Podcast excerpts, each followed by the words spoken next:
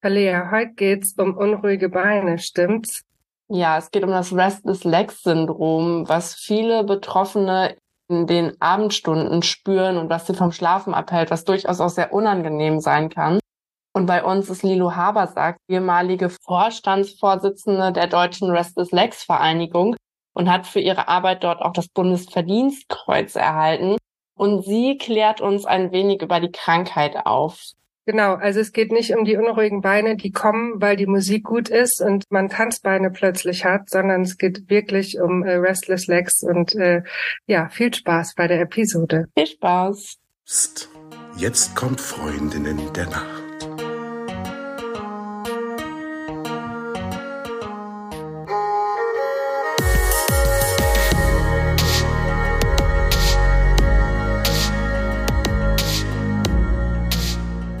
Hallo und herzlich willkommen zu einer neuen Folge von Freundinnen der Nacht. Mein Name ist Talea und bei mir ist die Eva auch.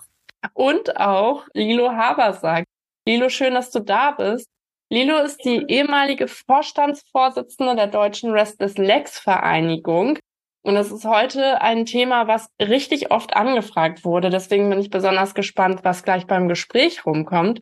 Aber erstmal an dich, Eva, die Frage, wie hast denn du heute Nacht geschlafen? Also ich weiß nicht, ob ihr es hören könnt, aber zum Zeitpunkt dieser Aufnahme bin ich ein krankes Huhn.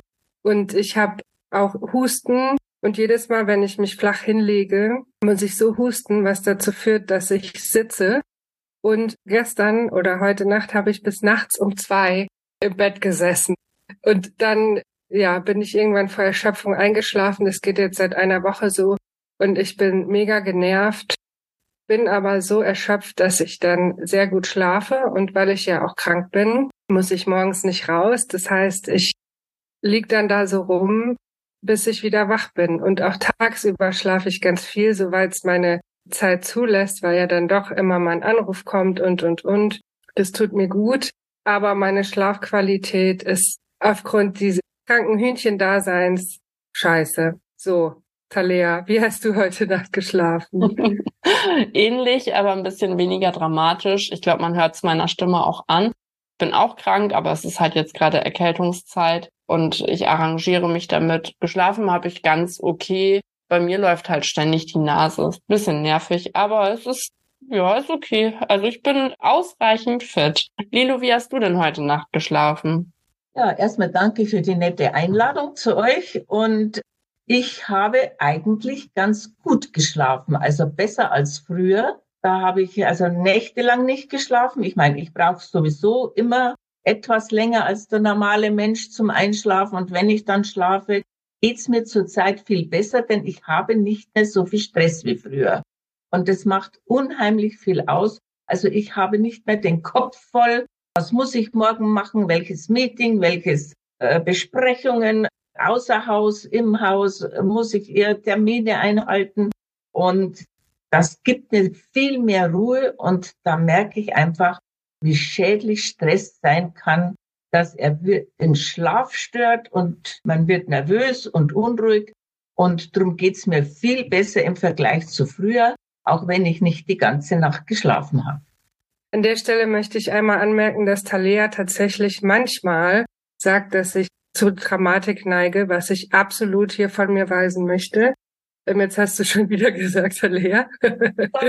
ähm, Lilo, es gibt vielleicht noch die ein oder andere Sache, die dich vielleicht auch früher und heute auch vom Schlafen abgehalten hat. Dazu kommen wir gleich.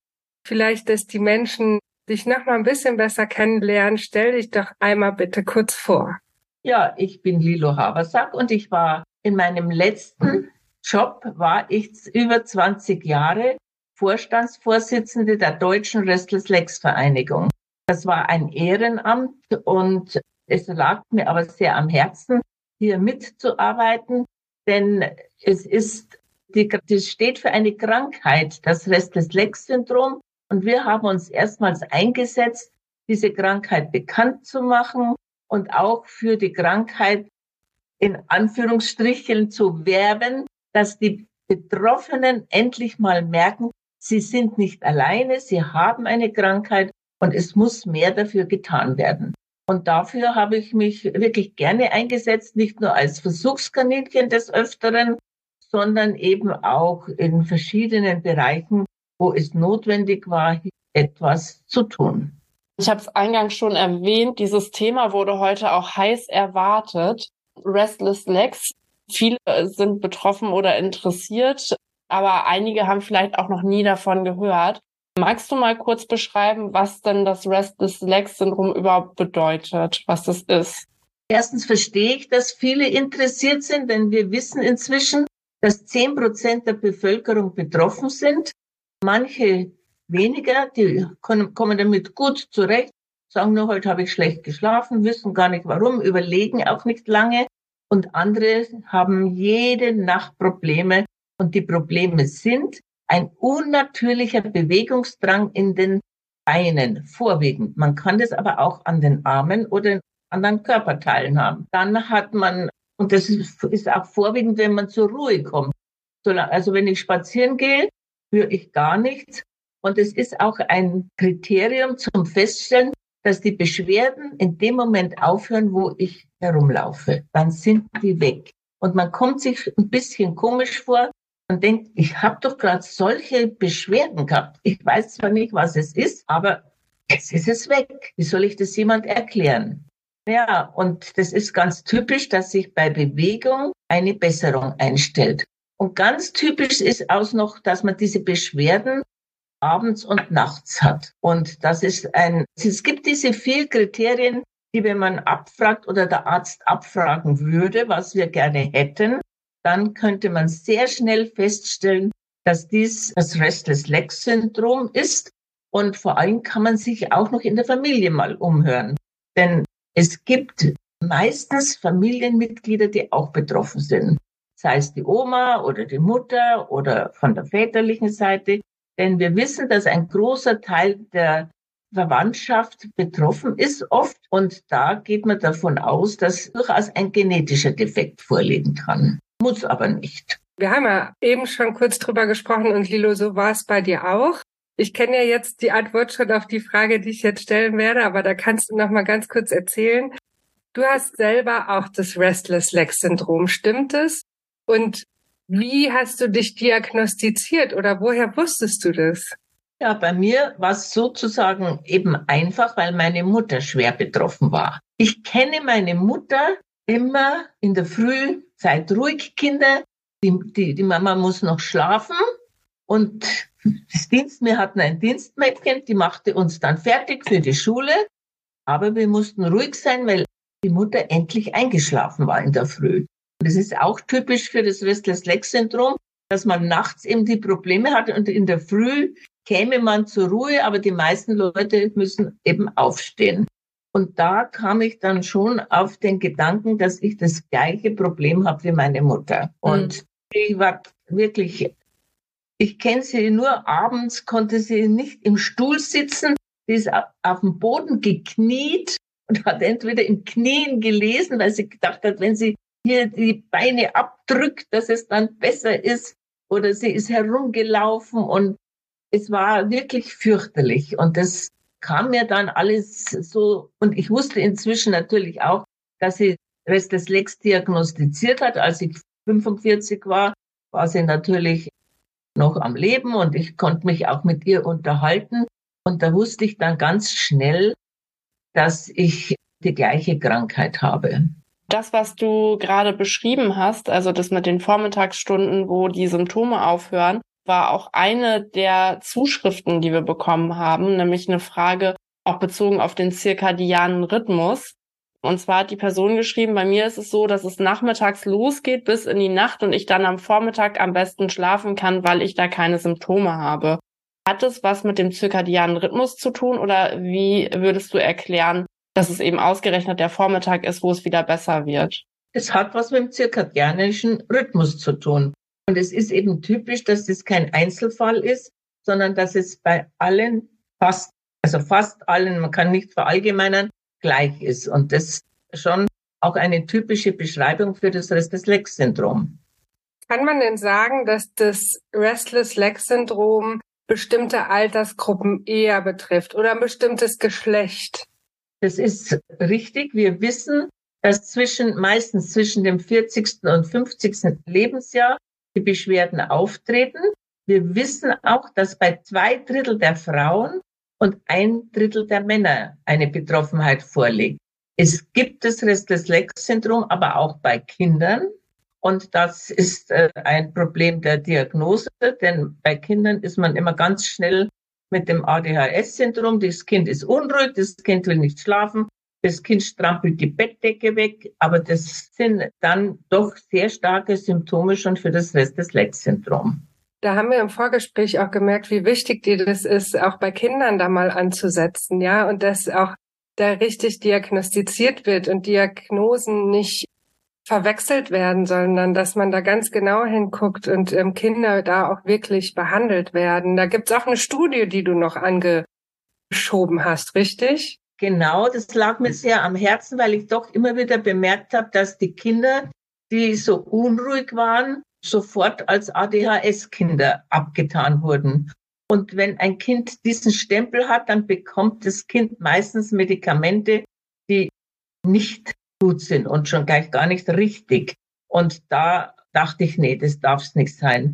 Und da habe ich endlich eine Universität gefunden, denn es will ja keiner was machen, wenn nicht viel Geld da ist. Und so eine Vereinigung wie wir, wir leben ja nur von Spenden und von den Einträgen der Mitgliederbeiträge. Und da musste ich also lange, lange suchen und hatte dann wirklich Glück, dass ich in Potsdam eine Universität gefunden habe, die hier auch die nötigen Wissenschaftler zur Verfügung gestellt hat.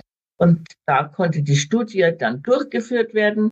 Es mussten Fragebögen entwickelt werden, die jedes Kind verstehen kann. Dann mussten die Eltern mit einbezogen werden. Die Eltern mussten erst informiert werden, mussten gebeten werden, musste der Fragebogen gezeigt werden. Und dann durfte der Fragebogen ausgeteilt werden. Da musste man ihn einsammeln, denn die Leute haben ihn nicht zurückgeschickt. Also es war eine lange, lange Geschichte. Aber äh, ich bin letztendlich glücklich damit geworden, da die Betroffenheit nicht so hoch war, wie wir dachten. Mhm. Und das ist ja ein Ergebnis, das doch erfreulich ist. Denn es ist auch für die Kinderärzte wichtig, dass die schon mal so eine Krankheit mit in Betracht ziehen, wenn sie ein Kind haben, das unruhig ist und die Eltern da einfach drüber klagen. Aber es ist natürlich auch gibt auch Medikamente, die die Krankheit auslösen. Also es ist jeder wirklich gefragt, auch der Apotheker oft, der macht ja, der kann ja abgleichen, die Medikamente, die ich nehme. Erstens passen die zusammen oder was sind da für Nebenwirkungen? Und da gibt es doch Medikamente, die dann das Rest des Lecks erstmal auslösen. Und da muss man dann auch aufpassen, dass man hier mit Antidepressiva vorsichtig ist und so weiter. Aber da sollte der Arzt dann die Leitlinien lesen. Es wurden jetzt gerade wieder, auch wir durften mitwirken bei den Leitlinien für das Restless-Legs-Syndrom. Da steht alles drin und der Patient soll durchaus seinem Arzt sagen, lesen Sie die Leitlinien, da steht alles drinnen. Beim Wort Wissenschaft hat es bei mir ganz doll geklingelt, weil das war eins der ersten Dinge, die ich über dich erfahren habe, als wir uns kennengelernt haben. Es gibt eine Gruppe von Menschen, ich sag mal so, die sich der Wissenschaft zur Verfügung stellt. Dafür hast du dich auch sehr eingesetzt und da geht es um die Forschung, was denn Auslöser vom Restless Leg Syndrom sein kann. Genau, es geht darum, Gehirne zu untersuchen. Stimmt es? Ja. Und dafür hast du auch eine Auszeichnung bekommen. Vielleicht ja. willst du davon kurz erzählen. Ja, das ist eine bisschen makabre Sache, denn ich habe sehr viel Kontakt mit den jungen Wissenschaftlern gehabt. Diese lagen mir sehr am Herzen. Erstens sind die noch viel aktiver und müssen sich ihre Meriten noch verdienen. Und da hatte ich auch Kontakt zu einer ganz lieben und netten Wissenschaftlerin. Das war die Juliane Winkelmann. Und die kam auch eines Tages zu mir. Sie wusste, dass ich mich immer einsetze und sehr aktiv bin. Und da sagte sie zu mir, weißt du was, weißt du was, ich brauche Gehirne. Habe ich gesagt, Juliane, was heißt es denn? Du brauchst Gehirne. Und da sagt sie, na ja, weißt du, da Untersuchungen und wir wissen, das Gehirn muss irgendwie äh, da mit involviert sein. Und da, ja, wir bräuchten Gehirne von Betroffenen. Sage ich, ja, super. Und wie soll ich die einsammeln bei unseren Mitgliedern? Wir haben zwar fast 4000 Mitglieder, aber ich glaube kaum, dass du jetzt hier ein Gehirn geschickt bekommst. Da sagt sie, na ja, das muss halt dann eben nach dem Tod sein. Und da müssen wir eine Hirnbank haben. Da sage ich, okay, ist das schwierig? Da sagt sie, ja, das kann schon sehr unangenehm werden. Aber sie hat Kontakt auch zu den Professoren, die da nötig sind. Und dann habe ich gesagt, ja, dann mach einen Termin aus oder ich mache ihn aus und ich sage, ich bringe dich mit, weil du bist eine kompetente Person. Und dann werden wir gucken, was da los ist. Ja, und es hat dann eine, eine, nicht eine, sondern mehrere Besprechungen gegeben und ich hatte auch da wieder Glück mit einem sehr netten Professor, der sagt, ja, das ist eine tolle Sache, aber das ist so viel Arbeit, hat er gesagt, das, das schaffen Sie gar nicht. Da habe ich gesagt, wenn es nur Arbeit ist, dann schaffe ich das. Und gut, dann ging es schon mal los. Und da muss man dann natürlich auch alles Mögliche berücksichtigen. Und dann muss man auch die Ethikkommission mit, mit einbinden, denn es mussten dann Fragebogen entwickelt werden, die wir unseren Mitgliedern angeboten haben. Und da musste man dann sein Einverständnis geben und sie wurden aber auch umfassend informiert über das Prozedere. Und man musste sich nach dem Tod Universität sozusagen verschreiben. Und dann wurde man nach dem Tod abgeholt, das Hirn wurde entnommen, wurde dann gelagert sozusagen auf zwei verschiedene Weisen, eine Hälfte so, die andere so. Und dann äh, wurde man wieder zurück zum Beerdigungsinstitut gebracht und dann konnte ganz normal die Beerdigung wieder stattfinden. Werbung für Werbung. Wenn das hier ein Werbebanner oder ein Schild im Einkaufswagen wäre, dann stünde jetzt hier, hier könnte Ihre Werbung stehen. Ist aber ein Podcast und ich bin Eva und möchte dir was erzählen. Immer wieder werden wir von Menschen gefragt, wie man denn Werbung in unserem Podcast machen kann. Das geht so. Du sprichst uns an, schreibst uns, rufst uns an und wir besprechen alles. Es gibt verschiedene Möglichkeiten, bei und mit uns zu werben. Wir finden immer individuelle Möglichkeiten, ob du ein kleines Label hast oder ein großes Unternehmen bei den Freunden Freundin der Nacht gibt's für alle das Passende. Schreib uns einfach unter hallo at freundindernacht.de und wir melden uns. Werbung Ende und weiter geht's mit dem Podcast. Und wir hatten unsere Mitglieder mit einem grünen, grün ist unsere Farbe, das ist ein spezielles Grün. Und da hatten wir die Antwortkarten mit einer Informationskarte. Und dann rief mich der Professor nach zwei Tagen an, als wir die, den Versand gestartet haben und sagte, Frau Habersack, ich kann Ihnen sagen, ich sehe nur noch grün, wenn ich ins Institut komme in der Früh. Da sage ich, ja, wieso? Der Briefkasten ist voll, es quillt über. Wir haben so viele interessierte Menschen, die da mitmachen wollen. Dann habe ich gesagt, das ist ja toll. Dann sagt er, das ist aber ungewöhnlich. Sag ich, ja, wir haben auch besondere Mitglieder, die wissen, was die Krankheit heißt und was es heißt, hier Forschung zu betreiben, wie wichtig das ist. Und das war dann schon mal ein guter Start. Und dann mussten wieder Fragebögen hergestellt werden mit den ganzen wichtigen Fragen, ob der Patient wirklich Restless hat, der sein Hirn spendet oder nicht. Aber auf der anderen Seite, wir brauchten auch Kontrollpersonen, damit es wieder abgeglichen werden kann. Was ist beim normalen Gehirn und was ist beim Gehirn mit dem Restless Leg Syndrom? Und so hat das Ganze angefangen und es war wirklich eine Wahnsinnsarbeit. Aber ich habe so viel gelernt dabei und so viele tolle Menschen kennengelernt. Und vor allen Dingen unsere, unsere Mitglieder, die waren wirklich fantastisch. Die haben, und ich, ich weiß auch, warum die so toll waren. Weil die sagten sich, ich habe so eine unangenehme, hässliche Krankheit. Und wenn da was gefunden werden würde, was meinen Nachkommen hilft, es wäre das größte Glück. Und dadurch hatten wir die Parkinson-Vereinigung, alles haben wir überholt mit einem riesengroßen Schritt. Und das war dann schon ein großer Erfolg. Und inzwischen wird mit diesen Gehirnen gearbeitet. Also Lilo, du hast dafür das Bundesverdienstkreuz bekommen. Ja, ja, ja, ja. Also virtuell äh, ein Riesenapplaus und Schulterklopfen und Umarmung und alles, was du willst. Ich verneige mich, zieh meinen Hut. Nein, ich war nur, ich war, es war mir wichtig. Ja, ja. Und ähm, es ist natürlich immer so ein bisschen, ne, wir sind ja ein Podcast, es geht ums Schlafen und dann plötzlich kommen so Themen da hervor wie Hirnforschung ja. Und es ist natürlich super wichtig, ja, auch das anzusprechen. Und es gehört ja. zum Leben dazu. Und es gibt nachher auch noch eine Adresse, an die ihr euch könnt, um alle Informationen zu bekommen äh, zur Krankheit und, und, und. Aber ich gebe jetzt weiter an meine charmante Kollegin äh. Hat denn die Untersuchung an den Gehirnen bisher schon zu Ergebnissen geführt, aus denen man herleiten kann, was man denn jetzt genau unternehmen kann? Weil das ist, wenn ich die Thematik richtig verstehe, auch genau das Problem daran. Und vielleicht könntest du auch sagen, zu welchen Mitteln oder zu welchen Verhaltensweisen Betroffene greifen, um das Problem zu lindern und auch um die Schlafqualität dann wieder zu verbessern. Also Untersuchungen laufen immer noch, denn es ist ja nicht einfach, äh, so eine Forschungsarbeit. Und es wurden verschiedene Gene, die betroffen sind, gefunden.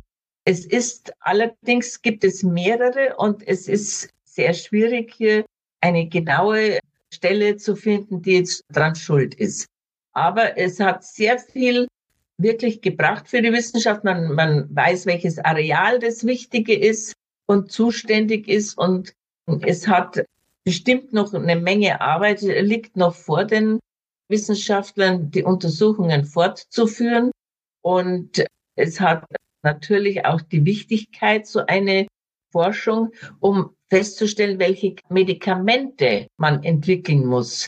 Denn das ist ja auch wichtig. Das ist ja der, letztendlich der Sinn dieser Forschung. Was kann ich an Medikamenten erstellen, die dann gegen die Krankheit helfen?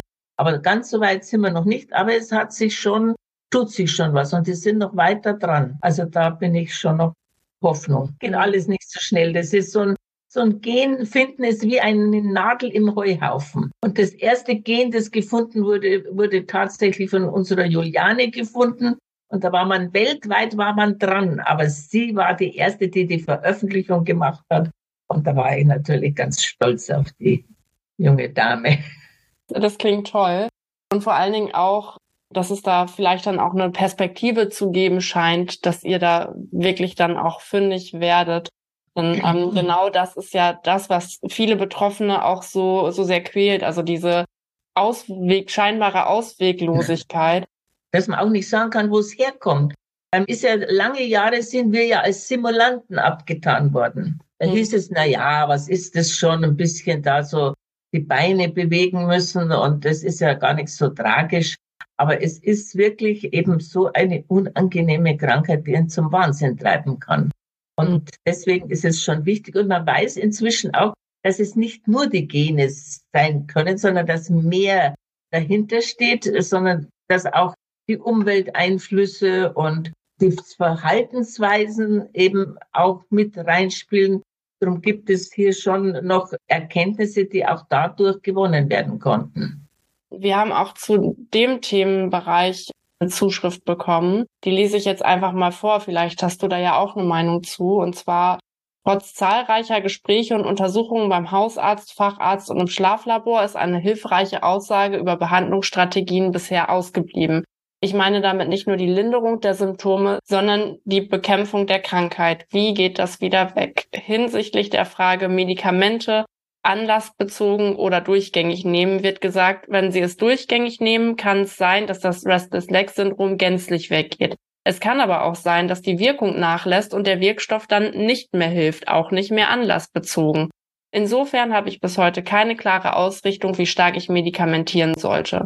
Aus der Not heraus tendiere ich zur anlassbezogenen Einnahme, damit keine Desensibilisierung beim Wirkstoff eintritt.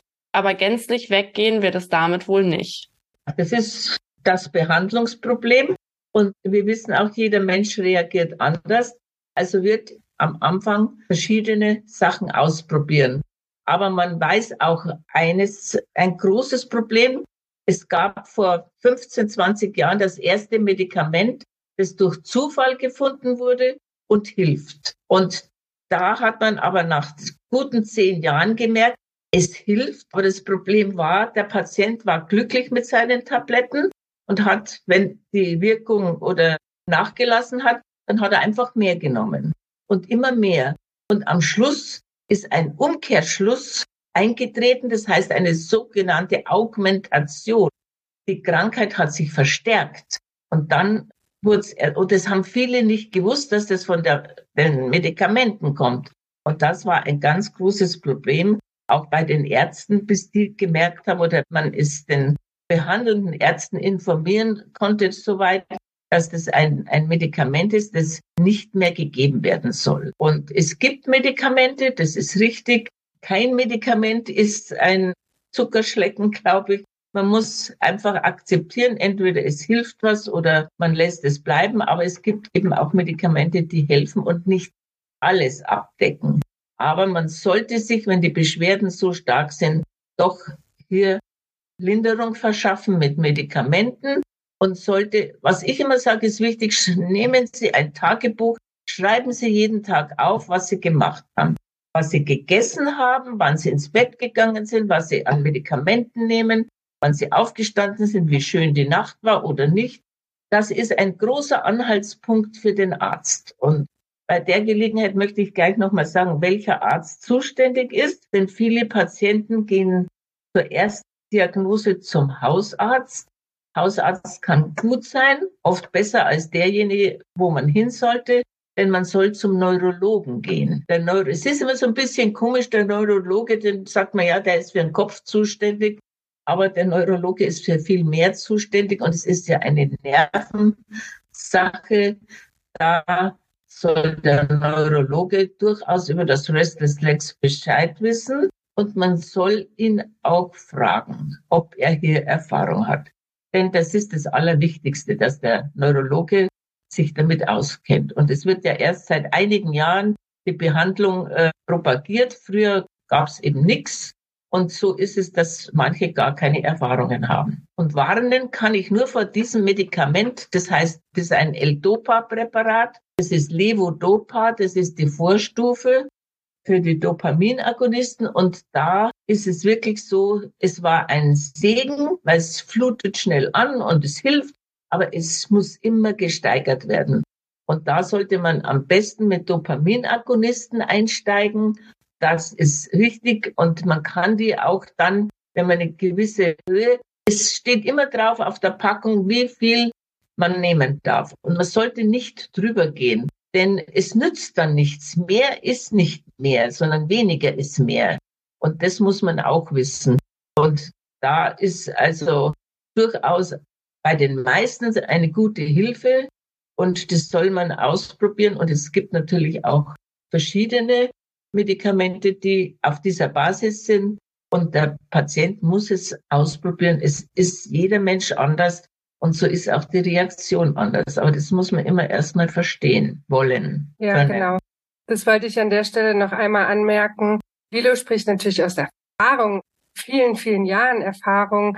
Aber wie du selber auch schon gesagt hast, Menschen sind unterschiedlich und letztendlich geht es darum, auch äh, mit mit der Neurologin, dem Neurologen zu besprechen, was ist das Richtige für mich selber, ja. Und nach allem, was ich jetzt gehört habe äh, von dir, habe ich das Gefühl, ich kann mir meine nächste Frage an den Hut stecken. Ich stelle sie trotzdem und will sie war selber auch schon mal beantworten, kontrollieren, ob ich es richtig verstanden habe. ähm, die Frage, was kann ich überhaupt gegen das Restless Leg Syndrom tun? Da geht es ja erstmal darum, die Auslöser rauszufinden. Und da hast du ja schon das ganz schön für uns einmal gezeichnet, dass man eine Art Tagebuch führt, ne? Und einfach guckt, ähm, was tue ich, was nehme ich, wie verhalte ich mich, wie ist mein Leben, wie ist die Nacht, wie ist der Tag. Vielleicht ist da irgendwas, ne? Also es geht um Selbstbeobachtung und dann natürlich sich eine äh, ja medizinische Person wenden, die sich dann sehr gut damit auskennt, Erfahrung damit hat. Ja, und die Krankheit ist auch individuell, verstehe ich hoffentlich richtig. Und da muss man eben genau hingucken, was die Auslöser sind. Und so kann dann eine Behandlung gestartet werden, richtig? Das ist richtig. Und es ist so, jeder Mensch ist anders, das haben wir schon gesagt. Und jeder hat, empfindet auch die Krankheit anders. Und man muss, ich sage mal, Medikament so spät wie möglich und so wenig wie möglich. Denn wenn ich noch so zurechtkomme, wenn es am Anfang ab und zu ist, das ist ja interessant, man hatte die Beschwerden vielleicht zweimal im Jahr. Dann vergisst man das, ist es gut. Und dann kommt es vielleicht drei, viermal im Jahr. Und dann kommt es jeden Monat. Und dann kommt es vielleicht jede Woche. Und dann hat man es täglich. Und dann wird es auch unerträglich. Aber das ist eine Steigerung, die bei den meisten so auftritt, dass es am Anfang ganz erträglich ist eigentlich noch. wenn's, wenn man abends beim Fernsehen sitzt und es ist dieser Bewegungsdrang in den Knien oder in dem unteren Fuß, dann bewegt man den und, und zappelt ein bisschen hin und her oder man steht mal auf und geht eine Runde, dann ist man wieder zufrieden. Aber das wird ja immer mehr und immer stärker. Und da ist es schon wichtig, dass man, ich werde ja auch immer gefragt, ja, was kann ich tun außer Medikamenten?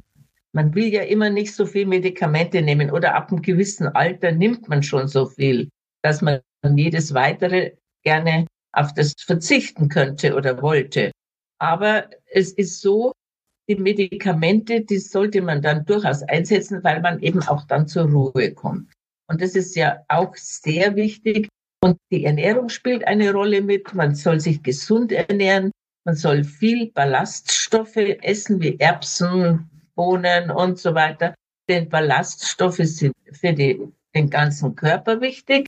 Und außerdem ist, soll man eisenhaltige Nahrung zu sich nehmen, denn das Eisen spielt eine ganz große Rolle. Das wissen wir eben aus dieser Hirnforschung auch, dass das Eisen, das ist äh, ein ganz wichtiger Stoff und der Eisentransport scheint im Gehirn nicht so stattzufinden, wie er sollte. Das heißt, die Transmitter übertragen den, die, die Werte nicht und dadurch entsteht ein Problem. Und je höher der Eisenwert, desto besser. Also man muss wissen, Ferritinhaushalt, also nicht der Eisenspeicherwert, sondern der Speicherwert ist wichtig. Also wenn man zum Arzt geht, sollte man sich den Eisenspeicherwert feststellen lassen im Blut.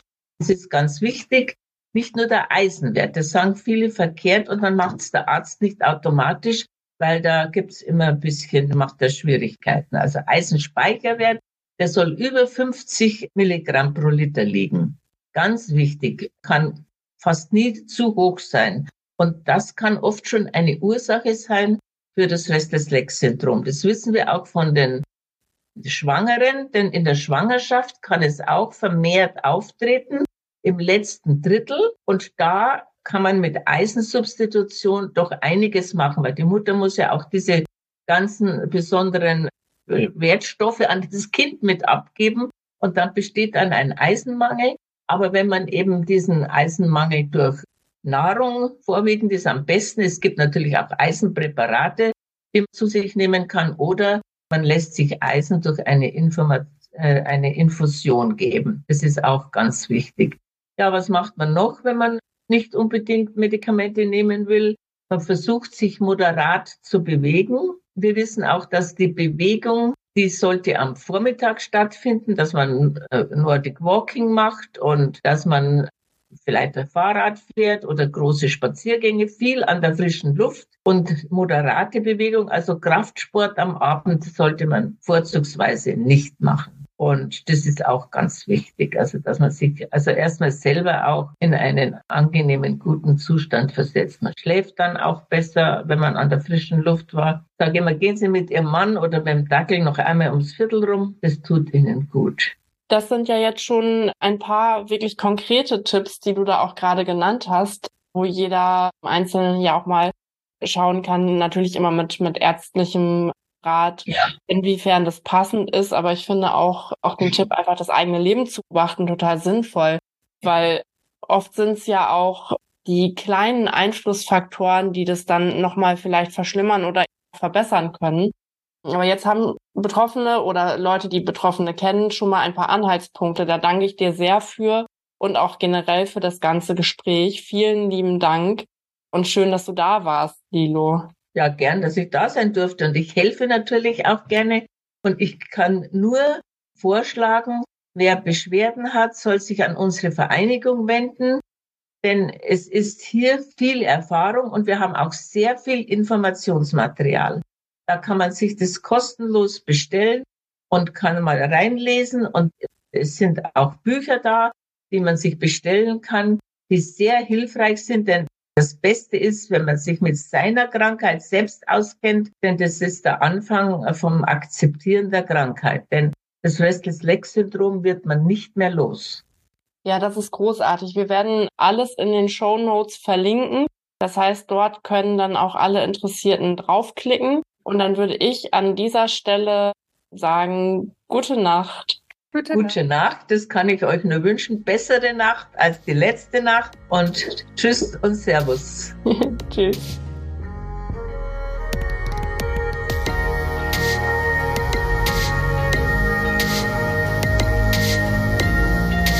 Falls du uns vermisst, gibt es eine kleine Lösung. Abonniere unseren Podcast oder folge uns auf Social Media. Dort findest du uns unter Freundin der Nacht auf allen gängigen Plattformen, Facebook, Instagram, LinkedIn oder du schreibst uns eine E-Mail an hallo at freundindernacht.de. Und jetzt gute Nacht. Gute Nacht.